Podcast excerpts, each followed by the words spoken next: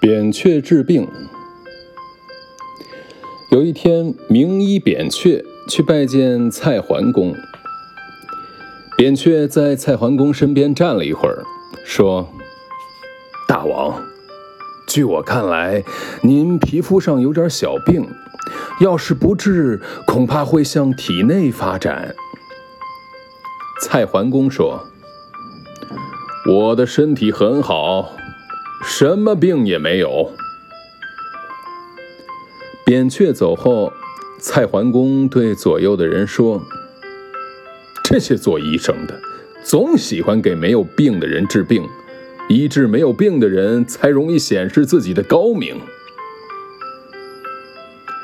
过了十来天，扁鹊又来拜见蔡桓公，说道。您的病已经发展到皮肉之间了，要不治还会加深。蔡桓公听了很不高兴，没有理睬他。扁鹊又退了出去。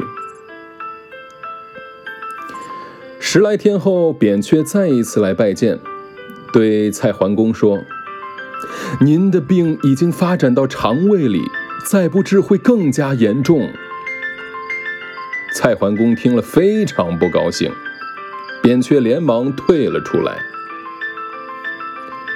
又过了十几天，扁鹊老远望见蔡桓公，只看了几眼，就掉头跑了。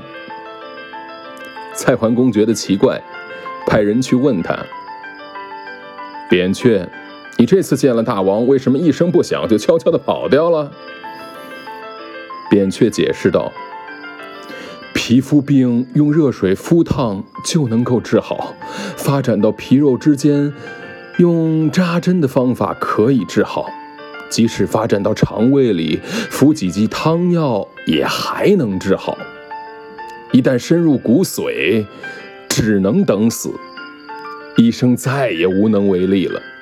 现在大王的病已经深入骨髓，所以我不再请求给他医治。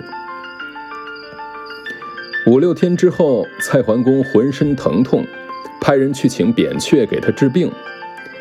扁鹊早知道蔡桓公要来请他，几天前就跑到秦国去了。不久，蔡桓公病死了。